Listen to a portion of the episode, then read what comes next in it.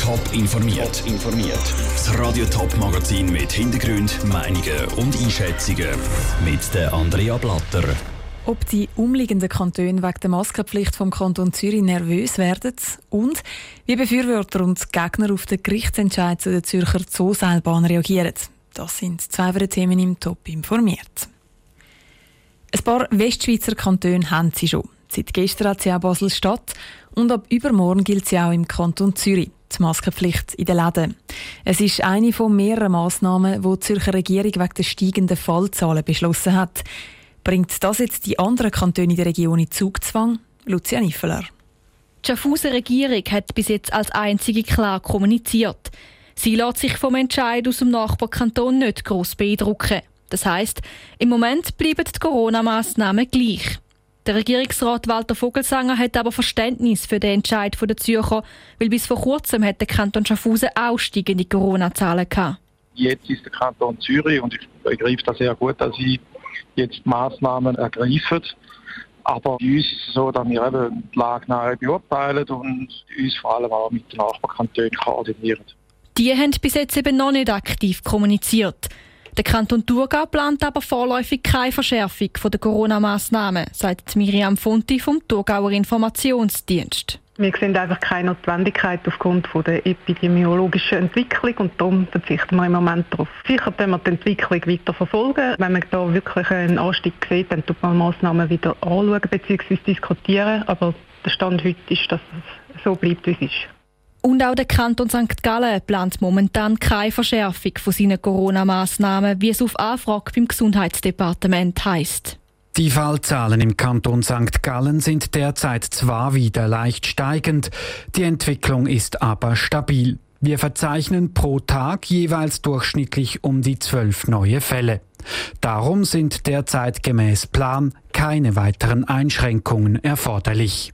Erst wenn über mehrere Tage jeweils mehr als 40 neue Fälle gemeldet werden, muss über eine Maskenpflicht diskutiert werden. Der Beitrag von Lucia Niffeler. Die Grenze von 40 Fällen hat der Kanton Zürich in den letzten 24 Stunden überschritten. Er meldet 48 neue Ansteckungen mit dem Coronavirus und eine weitere Person ist im Zusammenhang mit dem Virus gestorben. Eine Seilbahn, die den Bahnhof Steppach mit dem Zürich Zoo verbindet. Das ist die Vision der Zooseilbahn AG. Das Projekt ist schon 2005 lanciert worden. Seitdem läuft eine langwierige Debatte. Nach mehreren gescheiterten Vorlagen hat die Zooseilbahn AG vor einem guten Jahr einen neuen Gestaltungsplan festgesetzt. Auch das hat zu verschiedenen Rekurs geführt. Das Mal hat das Baurekursgericht aber grünes Licht gegeben und sämtliche von diesen Rekurs abgelehnt. Lara Pecorino hat bei Befürworter und Gegnern nachgefragt, wie sie den Entscheid beurteilen. Mit dem Entscheid vom Baurekursgericht ist der Weg für die Zooseilbahn Zürich ein bisschen ebner geworden. Ein Baurekursgericht sieht nämlich vorerst keinen Grund, der gegen den neuesten Gestaltungsplan der Zooseilbahn spricht. Das sei ein wichtiger Schritt, betont Andreas Hohl von der Zooseilbahn AG. Wir sind ja schon mal vom Baurekursgericht und vom Verwaltungsgericht und haben ja dann dort in einem Punkt nicht recht bekommen und haben jetzt quasi die Hausaufgaben, die uns dort auferlegt wurden, sind gemacht. Und dass wir jetzt beim zweiten Anlauf ohne Wenn und Aber jetzt da recht bekommen haben, das freut uns einfach. Er ist nach wie vor überzeugt vom Projekt. Trotzdem entscheidet sei aber noch keine Euphorie abgebracht. Es läuft nämlich noch eine 30-tägige Beschwerdefrist. Da rechnet Andreas Hohl mit Gegenwind und gibt sich realistisch. Wir sind ja jetzt mit dem Projekt schon mehr als 15 Jahre unterwegs und es hat auch immer wieder zurückgegeben und langwierige Verfahren und heute ist wirklich ein Freudentag und es geht vorwärts und es geht für uns in die richtige Richtung, aber wir sind noch nicht am Ziel, das ist wie beim Marathon. Auf Seite der Seilbahngegner war es heute noch ruhig. Zu denen gehört neben der IG Zoo ohne Seilbahn auch der Stadtrat Dübendorf. Sie sehen vor allem ein privates Interesse vom Zoo Zürich hinter dem Projekt. Der Stadtrat hat heute Mittag vom Entscheid erfahren und wird die nächsten Schritte sorgfältig planen, informiert der CVP-Stadtrat Dominik Müller. Wir haben den Entscheid jetzt heute bekommen. Wir bedauern sehr, dass er für uns negativ ausgefallen ist. Aber wir müssen jetzt in Ruhe und sorgfältig schauen, was da entschieden worden ist und nach den entsprechenden Abklärungen dann entscheiden, wie wir weiter vorgehen. Die Causa Zooseilbahn ist also noch nicht ausdiskutiert. Bis zum Ablauf der Beschwerdefrist ist noch nicht klar, wie es in der Marathondebatte weitergeht. Der Beitrag von Lara Pecorino. Und auch wenn die Gegenseite ihre Beschwerdefrist jetzt nicht wahrnehmen sollte, liegt es noch einen langen Weg vor der Zooseilbahn. Im nächsten Schritt müsste dann das Projekt nämlich vom Bund genehmigt werden. David gegen Goliath, der Fußballzwerg gegen den Ries. Es gibt eigentlich fast keinen Ort, um den Göpp-Halbfinal von heute Abend anzukündigen, ohne abdroschene Floskeln zu brauchen. Der FC Winterthur spielt gegen den FC Basel. Das Duell hat es im Göpp schon ein paar Mal gegeben.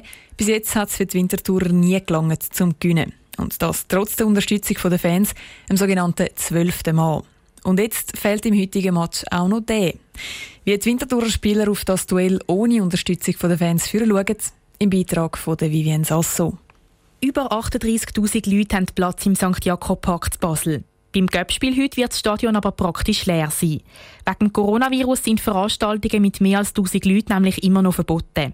Es hat also keine Fans, die den FC Winterthur vor Ort anführen Für den FCW-Verteidiger Tobias Schettin ist das schade.